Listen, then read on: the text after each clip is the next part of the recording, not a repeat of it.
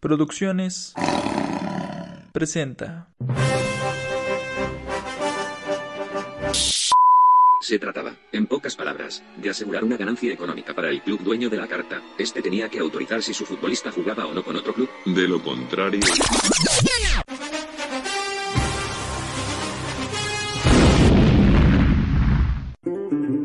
Esto es un pacto de caballeros. ¿Qué tal amigos? Bienvenidos sean a un episodio más de su podcast, Pacto de Caballeros. El día de hoy, en la mesa de análisis, nos acompaña nuestro amigo Rich. ¿Cómo estamos, Rich? ¿Qué tal, Capi? Buen día tenga a todos nuestros oyentes. Espero de que este capítulo sea de su agrado. Gracias por estar aquí, Rich. También nos acompaña nuestro amigo Rafiña. ¿Cómo está, Rafiña? ¿Qué tal, Capi? Muy buenas tardes a todos. Eh, pues muy emocionado de este episodio del día de hoy, que creo que vamos a aprender muchísimo de pues esa parte del fútbol tan pasional que es pues de toda Sudamérica, ¿no? Y pues esperamos que lo disfruten mucho. Así es, Rafiña. Hablamos de Sudamérica porque con nosotros nos acompaña nuestro amigo el pibe. ¿Cómo estamos, pibe? Qué gusto tenerte aquí de nuevo. Es un gusto estar acá con ustedes eh, y más para hablar del tema que vamos a hablar. Y bueno, un saludo a toda la audiencia y me alegro de estar acá. Muchas gracias, pibe, bienvenido. Así es, amigos, el día de hoy hablaremos de los torneos sudamericanos, la Libertadores y la Copa Sudamericana. Y para esto, bueno, me gustaría que nuestro amigo el pibe nos comentara la diferencia que existe entre ambos torneos. Bueno, eh, primero que nada, eh, una pequeña diferencia. Inicialmente la, que existe hace más tiempo es la Copa Libertadores, antigua Copa Libertadores de América, Copa de Campeones Libertadores de América y por distintas modificaciones. Antiguamente la Copa Libertadores solo la jugaban los que eran campeones de los torneos regulares, o sea, de los torneos de primera división, por eso van a ver que las primeras ediciones de Copa Libertadores eran de tan solo entre 6 y 8 equipos, nada que ver con la Copa Libertadores que conocemos hoy. Eh, aparte los sistemas de eliminación fueron cambiando, pero básicamente hoy la juegan los campeones de torneo de primera división, los campeones de Copa Nacional, por ejemplo en el caso de Argentina la Copa Argentina, eh, o en el caso de Chile, la Copa Chile, y así cada uno. Hay países, como el caso de Uruguay, que no tienen eh, copas nacionales, por ende, el campeón, si no estoy mal, el campeón del torneo Apertura y de Clausura es el que juega la Copa Libertadores. Eh, y después también clasifican los que le siguen al campeón del torneo regular, ¿no? Supongamos que un equipo sale campeón de primera división, los que están segundo, tercero y cuarto, en el caso de Argentina, ingresan a Copa Libertadores. Después tenemos el torneo de la Copa Sudamericana. A este clasifican los equipos que tienen un buen puntaje acumulado, pero que no alcanza para llegar a puestos de Copa Libertadores. Es un formato muy similar al que vemos en Europa con la Europa League, pero la cuestión es la siguiente, la Copa Sudamericana es bastante jovencita, porque en realidad antiguamente había otros torneos, hubo muchos intentos de, de hacer un torneo para equipos que no llegaran a clasificar a Copa Libertadores, por eso existió la Merconorte, la Mercosur, eh, y quizás el mayor exponente que fue la Copa Conmebol, una copa que por más que la historia hoy la tiene medio tapada, medio olvidada, fue una copa muy peleada y por ejemplo eternamente peleada entre argentinos y, brasileros principalmente, pudiendo destacar finales como la del 95 de, de Rosario Central eh, o la del 99 de Talleres de Córdoba. Entonces eh, ha sido un recuerdo interesante. Y como les decía, la Copa Sudamericana entonces clasifican equipos que están cerca de los puestos de clasificación de Libertadores, pero no llegan. Por lo general son los cuatro barra tres equipos que están a continuación de la clasificación de Libertadores. Todo depende del coeficiente por país. Como sabemos, no todos los países tienen el mismo cupo de, equipos para clasificar. Así que básicamente es eso. Y los campeones de Copa Libertadores, como los campeones de Copa Sudamericana, después juegan un encuentro que se llama la Recopa Sudamericana. Eh, es el equivalente a la Supercopa Europea. Eh, entonces, eh, son partidos bastante paliados, bastante interesantes. Eh, y no deja de, ser un, formato para fomentar la competencia. Después hay una cuestión más. Estos torneos permiten la clasificación a otros tipos de torneos intercontinentales, como lo es el campeón de la Copa Libertadores, clasifica de forma directa al Mundial de Clubes de la FIFA, y el campeón de la Copa Sudamericana clasifica a lo que se denomina la Suruga Bank, que es un torneo que juegan contra el campeón de ese año del torneo de Japón. Buenísimo, Juan, muchas gracias. Bueno, el día de hoy has venido y has demostrado que vienes a dar cátedra. Y ese tipo de analistas es lo que vemos aquí en esta mesa. Y bueno, comencemos ya a entrar un poquito más a detalle con el análisis. El día de hoy vamos a hablar de los equipos mexicanos que han participado en estos dos torneos, en estas dos competencias. Amigos de la mesa, para ustedes, los equipos mexicanos hicieron buen papel en esos, en esos torneos, nos dejaron, dejaron a México muy en alto. ¿Qué dices, Rafiña? Pues creo que las participaciones de Chivas, en general en todas Libertadores han sido bastante buenas, eh, especialmente en la final del 2010, que bueno, lamentablemente pierden por un marcador global de 5 a 3 contra Inter de Porto Alegre, que vaya, ese Inter de Porto Alegre tenía figuras como Rafael Sobis, Leandro Damiao, eh, algunas figuras que pues vaya, eh, resaltaban en ese equipo y pues todos sabemos que los compró Tigres en, un tiempo después. Pero sí, creo que Chivas eh, ha sido un gran, ¿cómo se dice? Es una gran apuesta para este torneo y que pues lamentablemente ya no hay equipos mexicanos, ¿verdad? Eh, otro también es el América, que claro, pues tienen al mayor goleador de clubes mexicanos eh, dentro de la competición de, de, Libertadores, que es Salvador Cabañas. y hasta eso el América ha demostrado en muchas veces que ha podido que ha podido ser un grande de toda América, solo que, bueno, lamentablemente también se ha quedado muchas veces en, el camino para enfrentar con equipos como Santos de Brasil, Boca Juniors. La verdad sí es que han sido partidos bastante difíciles, pero creo que en general sí los clubes mexicanos han dado, bueno, hasta eso los grandes de México han dado pues buena cara para México. Gracias Rafiña por tu. Rich, ¿tú qué tienes para decirnos? Pues en sí yo siento que los equipos mexicanos han dado buen, buen papel en, Centroamérica. O sea, Rafinha se le olvidó decir la final. Rich, Rich, Rich. Rich, ya empezamos mal, Rich. No es Centroamérica, es Sudamérica. ah, ya saca de la amarilla. Ya. perdón, perdón, Rich. Por favor, hay que entrar concentrado, Rich. No te puedes, no te puedes desconcentrar de esa manera. Venga, Rich. Perdóname, perdóname. llevas, tres amarillas en lo que va de la temporada. Sabes que a la cinco, a la quinta descansas.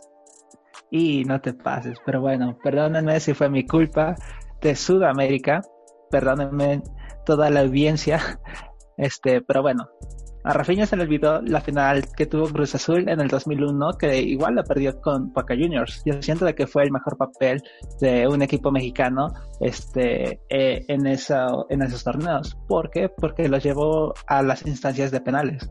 Yo siento de que los equipos mexicanos sí han dado buenos papeles porque la mayoría ha entrado a instancias finales, ya sea a cuartos de final, semifinal, incluso final, que tuvieron dos finales creo pero para mí han dado buen, buen papel.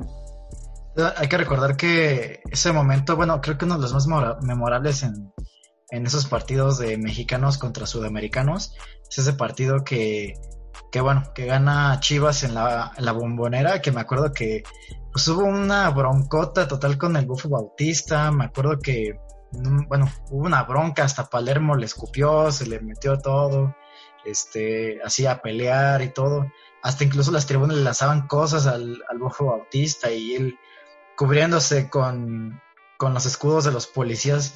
Esa sí ha sido una de las demostraciones, pues yo creo que más grandes, o sea, meterse la bombonera, y digo, la verdad es que está, está bien pesado jugar ahí. Y la verdad es que hacerle un gran partido a Boca, eso nunca hay que olvidarlo. Muchas gracias por las aportaciones, pero quiero escuchar a mi, a mi amigo Juan, al pibe.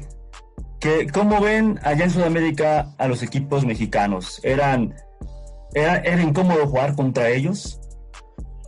A ver, no, eh, nosotros estamos acostumbrados a, pensar que jugar con equipos mexicanos en un principio parecía una cosa fácil y con el tiempo y con cierta profesionalización que ha habido en el fútbol mexicano y inversión claramente, eh, los equipos mexicanos se fueron volviendo mucho más competitivos de lo que empezaron siendo. Entonces ya jugar con equipos mexicanos pasó de ser el decir, ah, bueno, ganamos, a decir, va a estar peleado. Y a su vez, a su vez, em, tenemos que entender que los, el, fútbol en Latinoamérica eh, o en Hispanoamérica, si lo queremos decir también, para, abarcar todo el sector que es de México hacia el sur, em, ha ido cambiando, se ha ido profesionalizando y las apariciones de los equipos mexicanos han sido buenas. Eh, quizás la mejor, vamos a, vamos a decirlo en términos de resultados, porque lamentablemente en el fútbol a veces es resultadista, se quiera o no. Eh, el Pachuca logra el, título de la Copa Sudamericana, cosa que eh, lo destaca, me parece, frente a otros equipos, porque, bueno, la mayoría eh, quedaron en las finales y hasta ahí llegó la cosa. Entonces, el Pachuca demostró que se quebró ese mito de decir los mexicanos no pueden ganar un torneo de Conmebol eh, yo creo que es algo que va a quedar para toda la historia, por lo menos en lo que es México.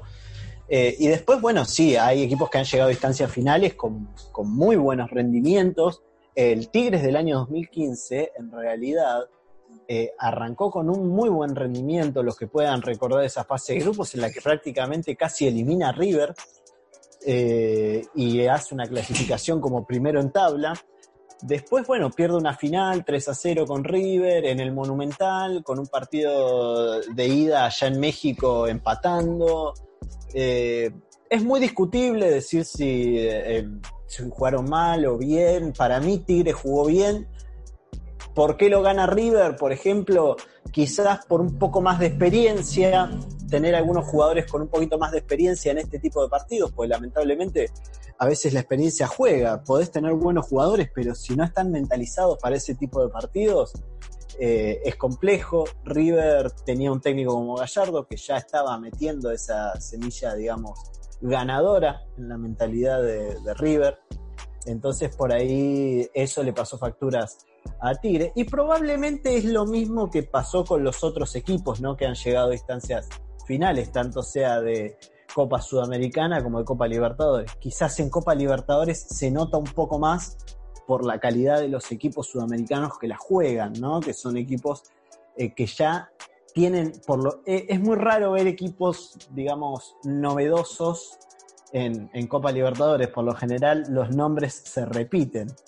Eh, los equipos revelación suelen ser muy pocos.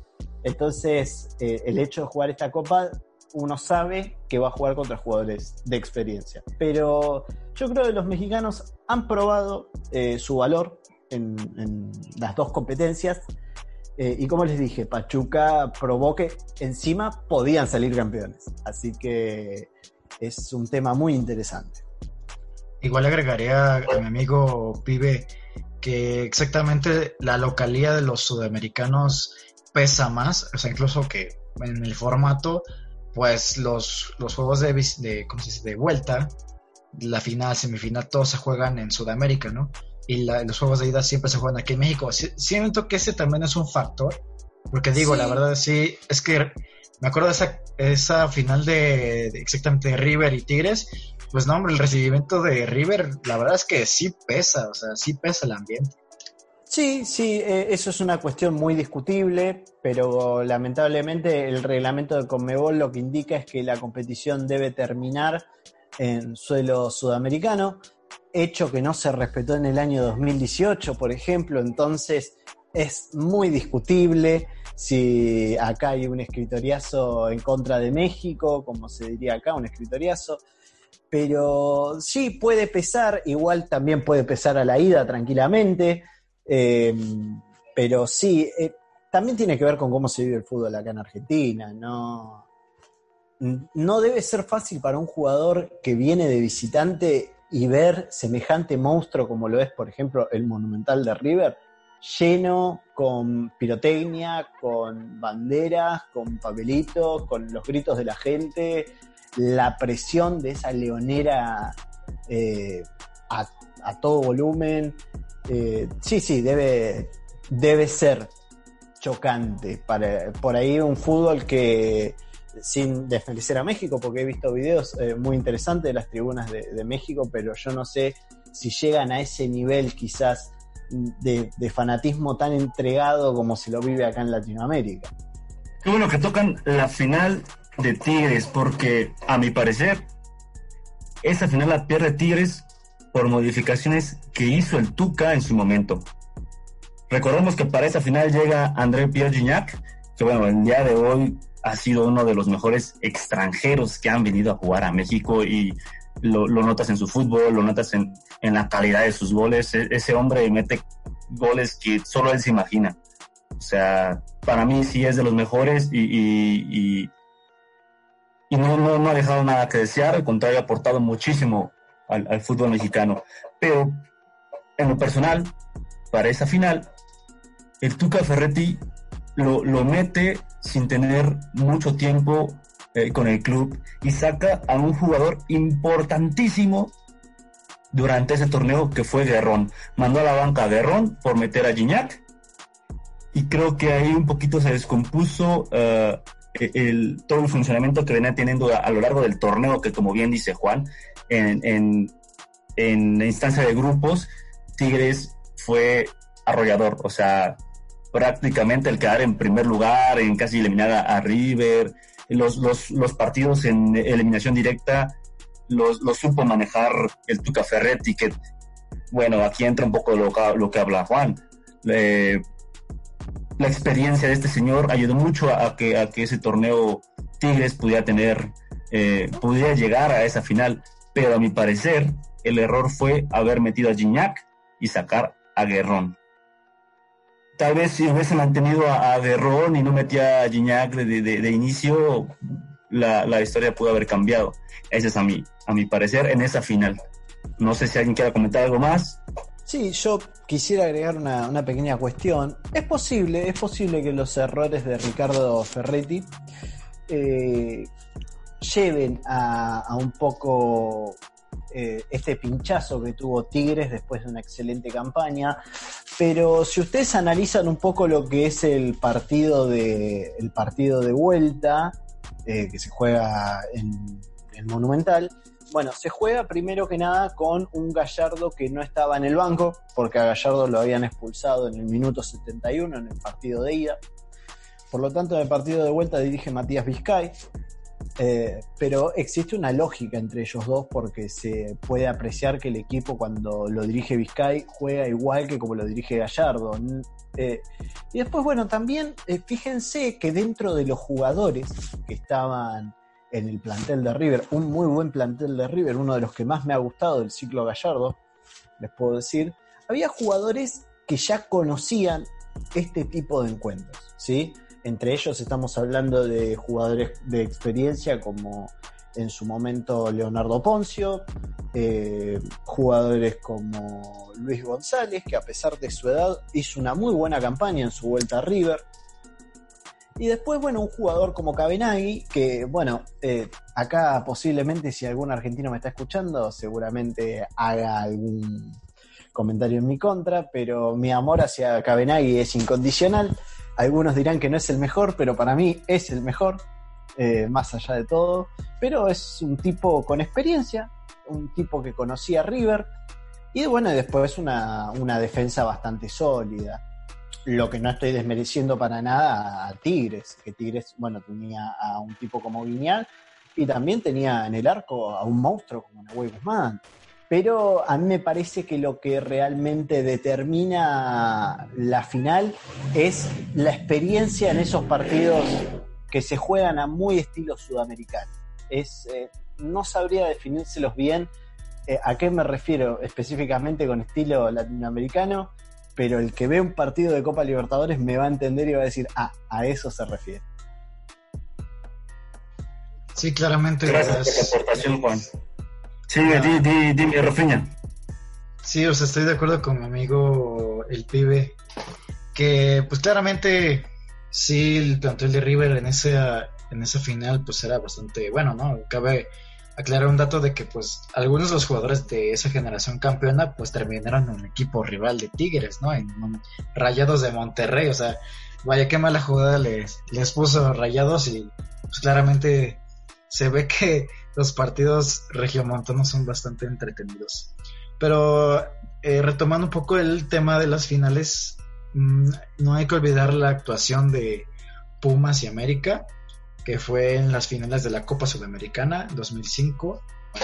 Eh, Pumas lo pierde con Boca Juniors y la final de me parece que 2010, 2007, no, sí, ¿verdad? 2007 la pierde América ver, Arsenal Rafinha, Rafinha, Rafinha, Rafinha, permíteme, déjate presento a María, porque hay que venir bien armado aquí. No puedes venir a dudar, Rafinha. Es tu primera amarilla de la temporada. Gracias. A ver, árbitro, árbitro, pues aquí hay que hacer el bar, hacer el bar. Este. Aún no hay presupuesto para eso, Rafinha, pero ya estamos viendo eso. Estamos pláticas para el bar. Claro, ya le echamos una llamada a Gianni Infantino para nuestra audiencia, de que no sepan que tenemos, vamos a tener un bar aquí. Eh, bueno, recordando esa, esa final que pierde el América contra el Arsenal de Sarandí, que bueno, vaya, es una final de esas que quedan en el recuerdo de los americanistas, que vaya, o sea, cómo se pudo perder contra Arsenal, y la verdad es que fue una finalaza, o sea, un partidazo, en el cual pues obviamente tenía, tenía una experiencia del director técnico, el ruso Brailovsky. No sé eh, qué nos quieras comentar, amigo Juan, de ese Arsenal de 2007, que pues vaya, que dio una sorpresa.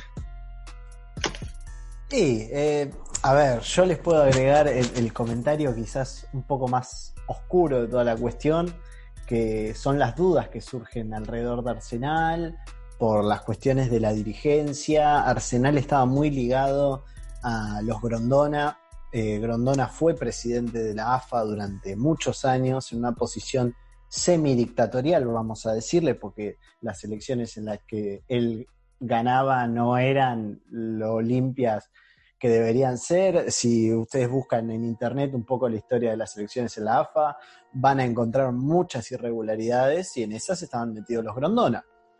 Eh, y bueno, al estar ellos tan involucrados con lo que era Arsenal de Sarandí, este despegue de calidad que tiene Arsenal de Sarandí, de salir campeón en el 2007 de Copa Sudamericana, eh, de ganar la Suruga Bank al año siguiente, de mm, ganar el torneo, el torneo local, ganar la Copa Argentina, ganar una Supercopa, e, es extraño, ¿no? Eh, pero bueno, la final esta del 2007 se gana eh, en términos bien sudamericanos, porque fíjense que el gol de Andrisi, si no estoy mal, eh, se hace en el minuto ochenta y tanto, eh, no restando demasiado tiempo de partido, pero eso demuestra que los partidos en Latinoamérica hay que jugarlos hasta el último minuto. Son, fíjense, River con el dolor del alma que me toca decirlo, ¿no? Pero pierde el partido con Flamengo por una cuestión de tres minutos. Eso demuestra que no, no es como en otros países que ya faltando 10 minutos para el final es poco lo que se puede hacer. Acá se juega hasta el último minuto.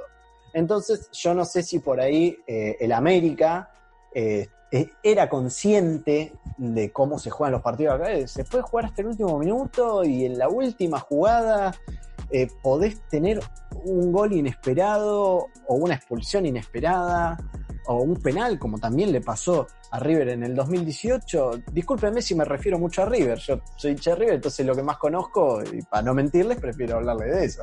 Eh, fíjense que le toca un penal con gremio, en cancha de gremio, muy sobre los últimos, el último tramo del partido.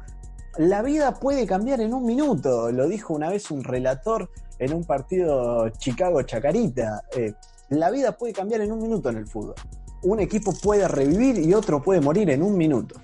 Muchas gracias, pibe, por esa cátedra que has venido a dar el día de hoy. Qué gusto tenerte en esta mesa. Y bueno, amigos, analistas de la mesa, yo siempre he tenido una duda. ¿Qué tan cierto es el, arbitraje localista en estos torneos? Casualmente siempre había mucho, local, mucho arbitraje localista. Y bueno, amigos de la mesa, mi pregunta es, para ustedes, ¿el arbitraje era demasiado localista en estos torneos? Porque para mi parecer sí, ¿eh? Voy contigo, Rafiña. Híjole, pues la verdad es que yo siento que sí. Más en instancias finales, donde a veces creo que el favoritismo siempre pesa y todavía el público en la cancha pesa todavía más sobre una decisión arbitral. Entonces yo creo que sí, muchas veces es localista, dependiendo de dónde se juegue. Pero vaya, no es mi conclusión porque, bueno, yo como mexicano acá lo veo en los partidos y pues digo, no, pues cómo puede ser. Cosas así me refiero, ¿no? O permitan más patadas, yo qué sé. El fútbol es diferente en, bueno, con CACAF y con Mebol. Gracias, Rafiña. Vamos contigo, Rich, que estás muy callado el día de hoy. Te recuerdo que si no estás participativo, si no estás activo, tendrás que ver la segunda amarilla y a las regaderas. Así que bueno, depende de ti, Rich. No puede ser, Capi, no puede ser. O sea, estoy callado para que no me saquen la segunda amarilla y estar en otro capítulo más. Pero ahora noto de que incluso estando callado me sacan amarilla. No puede ser. Entonces, ¿por qué no le sacas amarilla al curso en los anteriores capítulos? Mira, esas son decisiones mías. No puedes venir aquí a cuestionarme, Rich. Cuidado, eh, que estás a nada de tener la segunda amarilla y te vas. Y bueno, bueno, retornando, volviendo al tema, yo igual pienso igual que Rafinha, de que los árbitros sí son muy localistas, pero es como dice Rafinha, porque somos mexicanos y decimos, obviamente queremos que un equipo mexicano, mexicano gane. Eso es mi punto de vista. Yo siento de que sí han sido muy favoritistas y pues, aunque bueno, tampoco hay que, tampoco hay que menospreciar el trabajo de los sudamericanos, es cierto de que a todos los equipos mexicanos les han prácticamente les han ganado y pues mm, estoy 50-50, no sé qué pensar, Capi. Gracias, Rich. Amigo pibe, dinos, ¿tú qué piensas de esta pregunta? Y yo, a ver, si tuviera que ponerme la camiseta de, de sudamericano, tendría que decir que no. Pero es muy complejo, es muy complejo en Argentina, depende de la cancha, depende del clima que se esté respirando. Eh, el arbitraje acá no, no solo es una cuestión localista, por ejemplo, para con los mexicanos, digamos, suponiendo que el, arbitraje se quisiera poner en contra de, los equipos mexicanos para favorecer a Conmebol, porque también es una realidad que el fútbol acá en, Sudamérica, aunque se está profesionalizando y hay, eh, bueno, decir que se está profesionalizando es, quizás una falacia, pues ya venimos con un fútbol bastante profesionalizado, pero por ahí estamos tratando de imitar un poco más Europa, cosa en la que yo en lo personal no estoy de acuerdo, pero eso es para otro podcast. Eh, yo creo en realidad que el fútbol acá es muy complejo, muy de contacto, entonces, por ahí a veces hay situaciones que en otro tipo de, asociaciones futbolísticas dirán, no, eso claramente es una falta, y acá capaz que esa patada en, Argentina, por ejemplo, te podemos decir, nah, no es nada, no es nada, eso lo tiro libre sin, sin amonestación, ponele, o, o capaz una jugada casi clara de penal, acá decimos, ah, apenas lo toca, un poquito, no pasa nada lamentablemente es el fútbol en el que se juega, entonces por ahí a veces es muy difícil decir si hay un arbitraje malo o no, o si es que en realidad ya estamos acostumbrados a un fútbol más bruto, sí, más físico, más eh, cargado de polémica, digamos. Pero yo creería que no, en realidad eh, yo creo que el tema pasa por las diferencias que hay en las asociaciones futbolísticas. Muchas gracias, Pibe, por tu, por tu aportación y bueno, es, es bueno tener a alguien alguien de Sudamérica para que nos haga ver las diferencias que existen entre los estilos de juego. Como bien lo dices, allá es más contacto físico, es... Eh, no, me imagino que no es, no es tan no es tan trabado los partidos, no, no, no, se detiene mucho. Entonces, bueno, es, es importante conocer la, la, perspectiva de alguien que lo vive desde allá. Y bueno, ya para cerrar el, día, el episodio del día de hoy, amigos, nuestra última pregunta. ¿Ustedes creen que volvamos a ver a algún equipo mexicano compitiendo en alguno de los torneos sudamericanos? A ver, dime, Rich, te escucho. Ah, es una pregunta difícil, muy complicada. Yo espero que algún día vuelvan a participar en, en todas esas copas, tanto a nivel selecciones como a nivel equipos, ya de que es un buen negocio. Tanto mexicanos como sudamericanos quieren quieren tener esos encuentros. Recuerdan las veces competitivas que han, las finales que han estado los equipos mexicanos, este, igual semifinales, instancias finales, en, pocas palabras. Y vaya que eran buenos partidos. Aparte, yo siento que para la selección mexicana sería un gran paso volver a la Copa a la Copa América. Sí, es cierto que mandaban a veces equipos secundarios y y por eso a veces no tenían tan buenos papeles. la Copa América, Richie, es Copa Libertadores, la Copa América de selección. Sí, pero hablo de nivel selección, y nivel equipo. A ver, Rich, Rich, estamos hablando de Sudamérica y de Libertadores. ¿Sabes qué? Ni un error más, Rich. El día de hoy te vas. Eres el primer expulsado de la temporada. Felicidades, Rich. Gracias. Te presentaron a la pelirroja. Pero qué pedo, o sea, el fin estaba. Rafiña, aquí el orden me pongo yo, Rafiña. Rafiña, el orden me pongo yo. Es tu amarilla, Rafiña. ¿Es la segunda amarilla de Rafiña también? Aquí tengo registrado que no, Rich. Por favor, no cuestiones más. Termina tu, tu, tu participación y por favor, retírate, Rich. Ah, me quitaron la inspiración, pero bueno, yo siento que igual para los equipos mexicanos también sería un gran paso para para poder ascender, para hacer del fútbol más, más competitivo a nivel de todo, de todo el continente americano. Pues bueno, con esto me despido y espero que se jodan, hijos. Rich, espera, Rich, tienes toda la razón. Es la segunda tarjeta de Rafinha. Rafinha igualmente. Terminas tu comentario, tu participación y por favor te retiras. Tú también estás expulsado el día de hoy.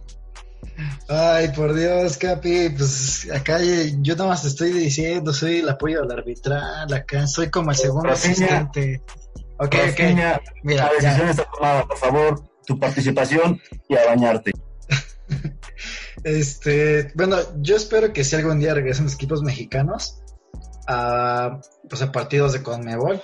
Digo, la verdad es que no es lo mismo competir aquí con el Saprissa de Costa Rica que contra el River Plate de Argentina. Entonces, yo creo que, digo, la verdad está complicado por el mismo calendario, los mismos intereses de la federación. Incluso, ya se ha estado ahí diciendo rumores de que van a hacer una superliga de equipos del MLS con equipos de la Liga Mexicana. Y digo, la verdad es que hay muchos rumores sobre la mesa, pero yo confío en que sí van a regresar algún día. Y pues ahí nos vemos, audiencia. Gracias, Rafiña. Por favor, retírate. Y bueno, cerramos el día de hoy con mi amigo el pibe. Pibe, ¿esperas ver pronto algún equipo mexicano por allá? Como esperarlo, lo espero. Ahora, de creer que sea posible en el corto plazo y mediano plazo, yo creo que no. Lamentablemente, en esto no puedo ser optimista, porque dadas las modificaciones que se están haciendo en los torneos de CONCACAF, eh, más bueno, la el pujante crecimiento quizás de la Liga de Estados Unidos, eh, la inversión constante que está haciendo el fútbol mexicano, yo creo que la intención de ellos es eh, más bien quedarse allá, hacer crecer la liga allá, volverla una liga, una liga, además de competitiva, también que sea lo que nosotros acá denominamos vidriera, ¿no? Eh, que los países europeos empiecen a fijarse en esa liga, no solo para que vengan jugadores quizás ya consagrados, centrados en edad, como pasa en Estados Unidos, ¿no? Que los, los cracks vienen ya con cierta cantidad de años en la espalda eh, a jugar, sino que la idea a futuro me parece es que la misma CONCACAF pueda exportar jugadores hacia Europa. Entonces, yo creo que bajo ese bajo ese criterio va a ser muy difícil que estén interesados en volver a participar en Copa Libertadores o Copa Sudamericana. Además de que implica quizás un desgaste a nivel físico que los equipos mexicanos mm, y también los equipos latinoamericanos, no sé si la van a querer hacer. ¿Por qué? Porque eh, fíjense que viajar de México a Argentina, por darles un ejemplo, o de México a Uruguay, o de México a Chile, eh, son bastantes horas, es tomar un avión, es después eh, tomarse el vehículo de tierra que deban tomar para llegar al hotel, eh, es una cuestión que a veces condiciona también cómo llega uno a jugar los partidos. Entonces, no sé si las ligas de todos los países participantes de Copa Libertadores y la Liga Mexicana, ¿no? que suponiéndose para una serie invitada, están dispuestos a volver a, repetir todo ese proceso de desgaste. Yo creo que hoy por hoy eh, México está más cómodo participando de los torneos propios del continente allá, por aquellas zonas, que intentando volver a participar en Conmebol. Buenísimo, amigo Pibe. Muchas gracias por tus comentarios tan acertados. Y bueno, parece nada más quedamos tú y yo aquí en cancha aún, pero bueno, por el día de hoy yo creo que sería todo. Muchas gracias por acompañarnos. Esperemos tenerte muy pronto aquí otra vez. Y se los agradezco. Eh, y bueno, espero estar presente. Por lo que estábamos hablando, hay futuros planes, así que tenemos ideas para algunos podcasts más. Vamos a ver si somos nosotros dos por las expulsiones o, quienes sean, ¿no? Pero esperemos haya más jugadores en cancha. Las habrá. Hoy hubo un, par de lesiones y como ves un par de expulsiones, pero bueno, no te preocupes que traeremos más, más gente talento. Y pues amigos, Muchas gracias por acompañarnos el día de hoy. Por favor, síganos en redes sociales, Facebook, Instagram y Twitter. Estamos como Pacto de Caballeros. Hasta luego.